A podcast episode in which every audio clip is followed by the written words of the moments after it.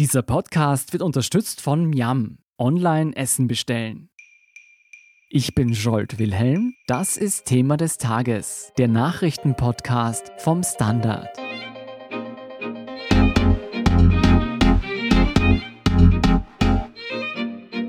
Österreichs Regierung hat am Dienstag eine Lockerung der Corona-Schutzmaßnahmen bekannt gegeben.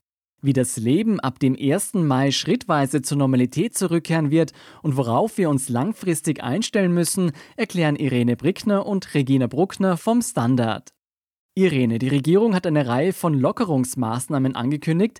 Wie hat man die denn begründet? Ist die Gefahr des Coronavirus zumindest fürs Erste gebannt? Nein, sie ist nicht gebannt, obwohl die Zahl täglicher per Test gefundener Neuinfektionen am Sonntag zum Beispiel bundesweit bei nur 48 waren. Wenn man das vergleicht mit dem 26. März, da waren es 973. Das war die höchste je gemessene Zahl in Österreich. Und man kann auch über die so oft erwähnte sogenannte Reproduktionszahl derzeit an sich Positives berichten. Die liegt bei 0,59. Das heißt, eine infizierte Person steckt weit weniger als eine weitere infizierte Person an. Trotzdem aber bleibt dieses Virus potenziell weiter höchst gefährlich, weil sich nichts an dem Umstand geändert hat, dass die Bevölkerung überwiegend ohne Immunität ist und auch weil ja dieses Virus in seiner Verbreitung Eigenschaften hat, die sozusagen es schwer machen, Infektionsketten zu identifizieren, weil die Hälfte aller Infektionen nach derzeitigem Stand der Dinge stattfindet, während der oder die Infizierte noch gar keine Symptome hat oder überhaupt vielleicht gar keine bekommt und danach erst eine Inkubationszeit von meistens fünf bis sechs oder manchmal bis zu 14 Tagen besteht. Da aber die Folgen der bisherigen harten Quarantänemaßnahmen, die dazu da sind, um eine unkontrollierbare Verbreitung des Virus zu verhindern, in höchstem Ausmaß zerstörerisch sind für die Gesellschaft und die Wirtschaft, gibt es eben Lockerungsmaßnahmen und in gewisser Hinsicht muss es sie auch geben. Wie will man denn den Spagat zwischen dem Hochfahren der Wirtschaft und des Alltags und dem weiteren Schutz der Bevölkerung schaffen? Naja, indem man im mindestens zwei Wochen Abstand Lockerungen einführt und damit auch die Entwicklung der Fallzahlen abwartet, soweit das möglich ist, und man potenziell dann auch diese Lockerungen natürlich wieder zurücknehmen kann, so die Zahlen massiv steigen, was die Krankenhäuser und dort vor allem die Intensivstationen unter Druck bringen könnte, auch in Österreich, trotz allem, obwohl das jetzt in den letzten Wochen zum Glück ja nicht so gekommen ist. Sehen wir uns die Lockerungen im Detail an. Welche Beschränkungen werden denn ab 1. Mai alle aufgehoben? Was bedeutet das zunächst für unser Privatleben? Darf ich mich künftig wieder mit Bekannten treffen? Das Verbot der Treffen mit Bekannten ist ja jetzt in den letzten Tagen auch unter den jetzigen noch herrschenden strengen Quarantänebedingungen irgendwie relativiert worden. Also ob das jetzt verboten war oder nicht. Was sich jetzt auf alle Fälle ändert, ab dem 1. Mai, jetzt wird der Spieß umgedreht. Das heißt, das Betreten des öffentlichen Raums ist prinzipiell erlaubt. Also so eigentlich, wie es vor Corona immer war. Aber es gibt Einschränkungen. Und eine von denen ist, dass sich nur bis zu zehn Personen im öffentlichen Raum versammeln dürfen und die müssen wiederum einen Abstand von je einem Meter zueinander einhalten. Es ist jetzt nicht hundertprozentig klar, ob sich das jetzt auf Veranstaltungen oder auch auf private Treffen bezieht. Das ist wieder eine neue Unklarheit. Klar ist hingegen, dass die neuen Regelungen jetzt einmal bis Ende Juni gelten sollen. Was heißt das denn für den Umgang mit älteren Leuten, die ja besonders gefährdet sind? Was den Umgang mit älteren Leuten betrifft, gibt es ja in Österreich keinerlei Altersgrenzen, wie mit ihnen im öffentlichen Raum umzugehen ist. Ich finde sehr zum Glück, im Unterschied zu anderen Staaten, wo da es andere Regelungen gibt für Personen ab 60 oder 65. Das heißt, dass eigentlich ein jeder und eine jede auf seine oder ihre selbst oder auch gesellschaftliche Verantwortung verwiesen ist. Und ich persönlich glaube, dass das überhaupt der Weg ist, den jetzt alle Menschen mit Verantwortungsgefühl gehen sollten Sie sollten die Möglichkeiten, die ihnen wieder eröffnet werden, sozusagen schon wahrnehmen, aber sich jedes Mal auch überlegen, ist es das wert, will ich das wirklich? Was könnte es unter Umständen für negative Folgen haben? Also wir sind jetzt alle sehr aufeinander angewiesen und auch ein jeder ist sozusagen auf seine eigene Urteilsfähigkeit angewiesen in der Situation. Und das angesichts von zum Teil sehr widersprechenden auch Meinungen, Ansichten von Virologen und Epidemiologen, was die Sache wirklich nicht einfach macht. Mhm. Diese Selbstverantwortung hat sich ja bis jetzt auch in unserem Arbeitsalltag wieder gespiegelt. Bis jetzt gab es ja eine Homeoffice-Empfehlung, wo das möglich ist. Wurde daran irgendetwas geändert? Soweit ich weiß, heute nicht. Ich glaube, dass nach wie vor die dringende Empfehlung herrscht, dass Homeoffice überall dort, wo es möglich ist, auch durchgeführt werden soll. Und wenn wir uns jetzt schon zwischen Privatleben und Berufsleben bewegen, wie wird denn die Nutzung von öffentlichen Verkehrsmitteln in Zukunft aussehen? Schon seit längerem herrscht ja in den Öffis Maskenpflicht. Also es muss jeder einen Mund-Nasenschutz tragen, der ein Öffi verwendet. Es soll ein Meter Abstand eingehalten werden in den Öffis. Ich meine, das natürlich, wenn man sich anschaut, wie es zum Beispiel in Pendlerzügen ausschaut, wird das schwer werden, obwohl die ÖBB und auch andere Anbieter von öffentlichem Verkehr jetzt überlegen, dass sie die Takte erhöhen oder dass sie ersuchen, dass die Unternehmen die Beginnzeiten der Arbeit staffeln, damit nicht so viele Leute auf einen Sitz in einem öffentlichen Verkehrsmittel sind. Aber der Gesundheitsminister Anschober hat heute schon gemeint, der ein Meter Abstand gilt natürlich dort, wo es möglich ist. Mhm. Also er weiß, dass es auch in vielen Bereichen nicht möglich sein wird. Auch dort ist die Frage dann, ob man nicht, wenn man merkt, ein Zug ist bumsti voll, dass man dann halt den nächsten abwartet oder eine andere Möglichkeit, in die Arbeit zu fahren, wählt. Also im städtischen Bereich zu Fuß gehen, mit dem Rad fahren und so weiter und so fort. Ist aber schwer für Leute, die pendeln. Ich kann mir vorstellen, eine Herausforderung wird ja auch sein, diese Abstandsregel in Kindergärten oder Schulen einzuhalten. Was bedeuten die Lockerungsmaßnahmen denn für diese beiden Bereiche? Wenn man sich anschaut, die Ausstattung bestimmter Schulen in Österreich, also dort, wo es eng ist beim Eingang und wo es zum Teil keine akzeptablen Waschgelegenheiten gibt, glaube ich, wird es dann noch zu gröberen Problemen kommen. Die Regeln sind folgendermaßen, also dass der Unterricht an Volksschulen, neuen Mittelschulen, AHS-Unterstufen gestaffelt auf dem 4. Mai beginnt. Allerdings soll im Schichtbetrieb unterrichtet werden. Das heißt, je eine Hälfte der Schülerinnen und Schüler von Montag bis Mittwoch, die andere von Donnerstag bis Freitag und in der Woche drauf dann umgekehrt. Es soll kein Turnen geben und auch keine Musikstunden. Ja, und auch nach den Pfingstferien sollen auch die Schülerinnen und Schüler der Oberstufen in den AHS und in den Berufsschulen in den Unterricht zurückkehren. Außerhalb der Klassenzimmer soll an allen Schulen Maskenpflicht herrschen und es soll auch keinen Nachmittagsunterricht geben. Das sind die Regeln. Wie sie umsetzbar sind, ist eine andere Frage. Mhm. Und bei den Kindergärten? Da gilt bis 15. Mai noch, dass die Kinderdichte, die sogenannte, reduziert werden soll, aber dass trotzdem ein Betreuungsangebot gesichert werden soll. Es gab ja da in den letzten Wochen Probleme, weil einige Kindergärten Eltern, die in Homeoffice arbeiten, sozusagen dann das Bringen der Kinder nicht anempfohlen haben oder gesagt haben, das sei nicht möglich. Das ist noch einiges im Unklaren, was das angeht. Mhm. Jetzt, wenn wir aus dem Fenster schauen, es wird immer schöner und immer heißer. Wie sieht es künftig mit der Nutzung von Freibädern und Parks aus? Was die Bäder angeht, hat der Gesundheitsminister Anschober heute gesagt, dass ab 29.05. potenziell die Bäder öffnen können. Also potenziell, das heißt, es ist meiner Ansicht nach noch ein Unsicherheitsfaktor bei der ganzen Angelegenheit. In Wien wiederum sind heute Richtlinien herausgekommen und es ist entschieden worden, dass die Bäder öffnen sollen und zwar eben an den 29.05. Es sollen offenbar sogar die Swimmingpools eingelassen werden. Aber man wartet jetzt eben Richtlinien ab aus dem Sozial- und Gesundheitsministerium, die diese Woche kommen sollen, wie viele Leute gleichzeitig ins Wasser gehen dürfen, wie viele Leute gleichzeitig am Land in der Sonne liegen und so weiter und so fort. Und im Burgenland kann man jedoch sagen, dass entschieden worden ist, was den Neusiedlersee angeht, dass die sogenannte Tosco-Ziel-Richtlinie, nämlich dass derzeit nur Menschen, die im Umkreis von 15 Kilometer rund um den Neusiedlersee wohnen, dort auch baden dürfen oder hinfahren dürfen, dass das endet mit Ende des Monats. Dann dürfen wieder alle hin, potenziell.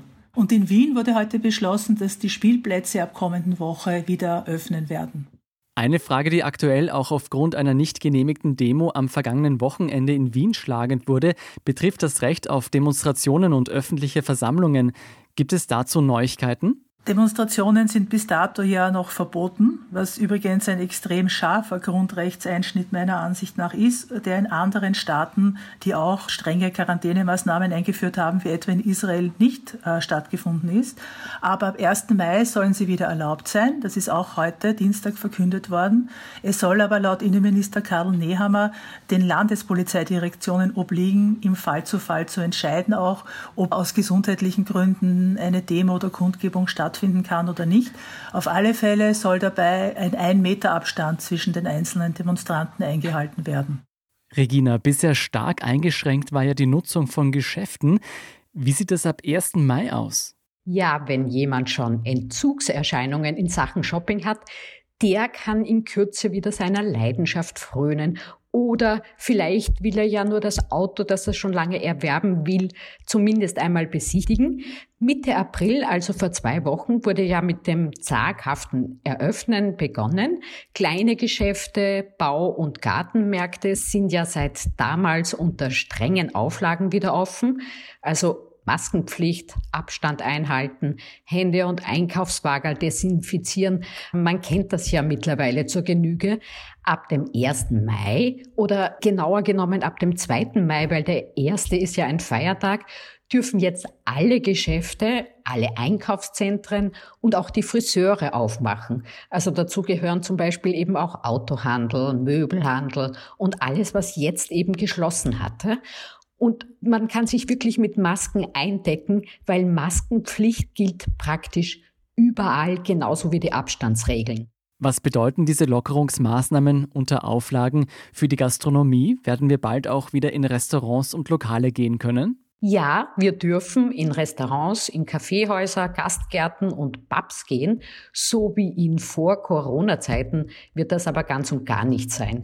Der fröhliche Stammtisch zum Beispiel, der muss sich auf vier Personen beschränken. Mehr Erwachsene sind an einem Tisch nämlich grundsätzlich nicht erlaubt. Dazu dürfen dann allerdings noch Kinder kommen, aber nur solche, die zu einem der anwesenden Elternteile gehören. Wer also eine Kindergeburtstagsparty plant, vier Erwachsene und die dazugehörigen Kinder dürfen mitfeiern. Ganz grundsätzlich gilt, ins Lokal stürmen und ein Plätzchen suchen ist nicht erlaubt. Man stellt sich also artig beim Eingang hin, bis man abgeholt wird. Man kennt das ja aus anderen Ländern. Am besten, so empfiehlt es die zuständige Ministerin Elisabeth Köstinger, man reserviere im Vorhinein. Und die Kellner müssen Masken tragen die Gäste aber auch, allerdings nur beim Eintreten ins Lokal oder wenn sie zum Beispiel zur Toilette gehen. Also wie gemütlich das wird, man wird sehen. Hm. Das klingt so, als würde alles sehr diszipliniert ablaufen müssen. Wir haben in den Wochen davor schon immer wieder gehört, dass wir diesen Sommer aufgrund der Reisebeschränkungen eher in Österreich Urlaub machen sollten. Hat sich daran etwas geändert oder werden auch wieder Auslandsreisen möglich sein? Also Davon würde ich jetzt einmal nicht ausgehen. Viel weiter als über Bundesländergrenzen hinaus kann man so schnell wohl nicht reisen. Österreich hat ja signalisiert, im Sommer zumindest deutsche Gäste ganz gerne empfangen zu wollen. Und Kanzler Sebastian Kurz hat sich auch vergangene Woche mit den Regierungschefs aus Ländern ausgetauscht, die so wie Österreich ganz gut mit der Corona-Krise zurechtkommen, zum Beispiel mit Neuseeland, Australien, Israel, Dänemark, Griechenland, Tschechien. Dürfen diese Menschen in absehbarer Zeit zu uns kommen, beziehungsweise dürfen die Österreicher umgekehrt in eines dieser Länder reisen? Ja, das wüssten wir alle gerne, vor allem natürlich die Hoteliers. Die würden das überhaupt lieber heute als morgen wissen. Aber zu den ersten Ländern, die man zumindest in Erwägung ziehen kann und mehr aber auch nicht, gehören wohl tatsächlich Nachbarländer wie Deutschland oder Tschechien. Wie wird denn der Hotelbetrieb ablaufen unter diesen neuen Bestimmungen? Da sprichst du jetzt einen Punkt an, der noch weitgehend offen ist, denn mehr als dass die Beherbergungsbetriebe am Pfingstwochenende wieder öffnen dürfen, also ab dem 29. Mai, wissen wir noch gar nicht. Dazu zählen übrigens auch Ferienwohnungen und Airbnb-Unterkünfte wovon man aber schon jetzt ausgehen kann, wenn es in der Unterkunft des Begehrens so etwas wie einen Wellnessbereich oder eine Sauna gibt, wird man das vermutlich benutzen dürfen, aber wohl auch unter Einhaltung der allgemein geltenden Regeln, also Abstandspflicht, Hygieneregeln, Maskenpflicht und die Betriebe müssen wohl auch ganz besondere Vorkehrungen treffen. Vielleicht müssen sie Plexiglasschilder an der Rezeption aufstellen. Das ist aber alles noch nicht im Detail geklärt. Und so ein Urlaub wird also ganz sicher auch nicht so verlaufen, wie man es aus Vor-Corona-Zeiten kennt.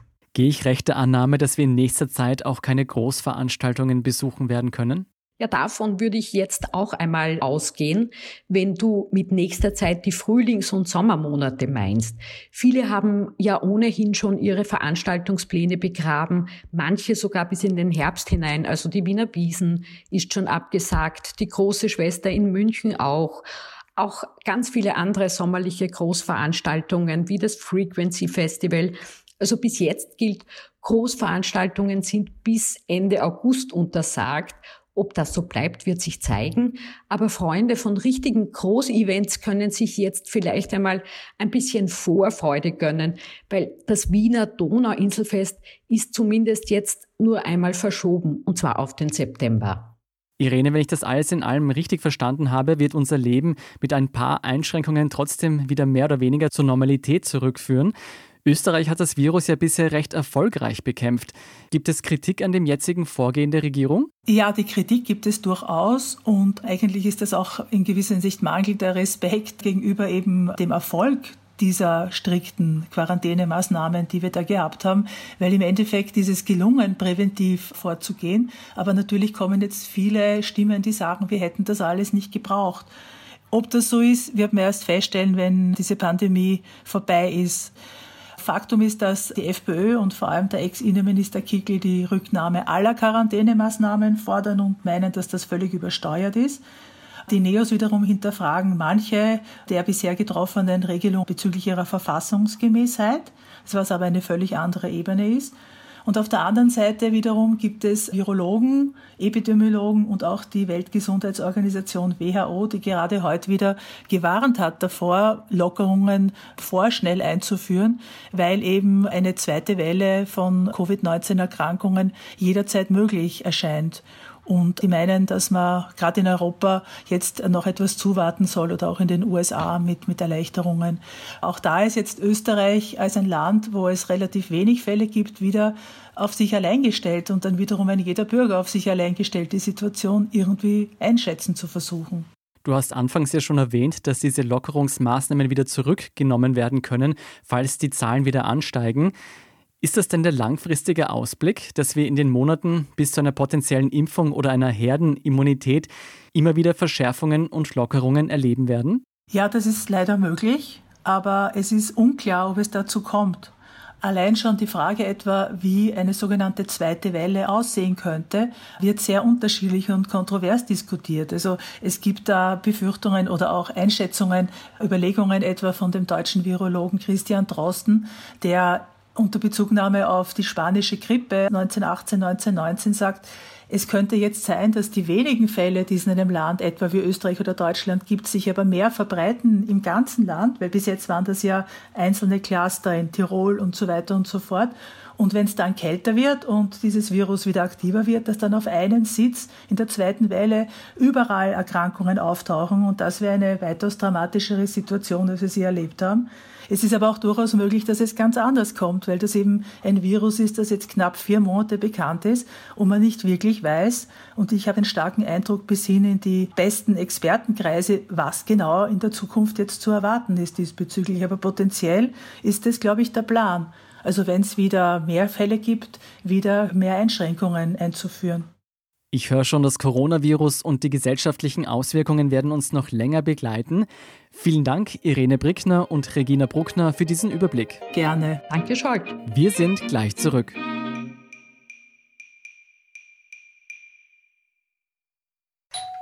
Ah, der Klang, wenn die Leibspeise vom Lieblingsrestaurant ankommt. Und damit ihr auch in Zukunft liefern können, bestelle ich jetzt umso mehr. Jetzt heißt es Hashtag Zusammenhalten. Gemeinsam mit dir stehen wir unseren Restaurants bei. Bestell dein Essen online, lass es dir liefern oder hol's vor Ort ab oder kauf Gutscheine. Hauptsache, du unterstützt dein Lieblingsrestaurant. Eine Aktion von Miam. Weitere Infos unter www.miam.at. Und hier sind noch weitere aktuelle Nachrichten. Erstens, beim Härtefallfonds wird der Berechnungszeitraum auf den 15. September ausgedehnt. Es können in diesem Zeitraum die drei Monate flexibel ausgewählt werden, in denen man am stärksten betroffen war. Das gilt für Unternehmen mit einem Umsatzeinbruch von mindestens 50 Prozent. Auch Jungunternehmen wird geholfen. Es gebe eine Mindestförderhöhe von 500 Euro pro Monat. Der Familienhärtefonds sei vom Doppelförderverbot ausgenommen. Zweitens, Aufregung im Nationalrat gibt es über das Epidemiegesetz, das reformiert werden soll. Die Opposition befürchtet, dass die Regierung über die Hintertür eine verpflichtende Corona-App einführen und diese an das Epidemiegesetz koppeln will. Und drittens, 2019 hatten rund 14.000 minderjährige unbegleitete Migranten Asyl in der EU beantragt. Die Zahl ist europaweit im Vergleich zu 2018 um fast 20 Prozent gesunken. In Österreich wurde hingegen ein deutlicher Zuwachs von 120 Prozent registriert.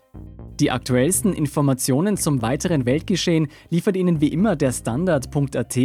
Um keine Folge von Thema des Tages zu verpassen, abonnieren Sie uns bei Apple Podcasts oder Spotify.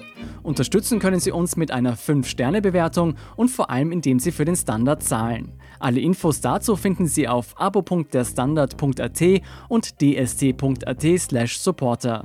Ein großes Dankeschön an dieser Stelle auch von meiner Seite. Ich bin Jolt Wilhelm. Baba und bis zum nächsten Mal.